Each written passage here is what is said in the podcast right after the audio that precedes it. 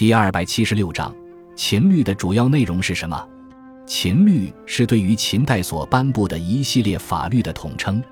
商鞅变法时，曾将春秋时礼里的《法经》稍作修改后，作为秦律颁行全国。秦统一六国后，将秦律做一番修订，推行到全国。后来秦二世又对秦律做了一些改动，最终成型。据考古所发掘的秦简发现。秦律不仅包含了《法经》六篇的内容，而且还有田律、公律、指吏律、效律、仓律、金部律等内容，涉及到政治、经济、军事、文化等多个方面。从秦律的着眼点来看，其目的重在维护一种中央集权的政治制度，体现的是奴隶主及贵族的利益，某种意义上是镇压奴隶及底层人民反抗的工具。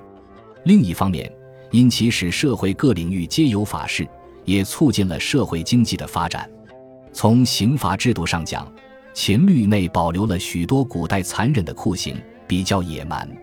秦王后，汉在废除了其中一些酷刑的基础上，继承了秦律之后的魏晋南北朝因之，直到唐代，秦律才有大的改动。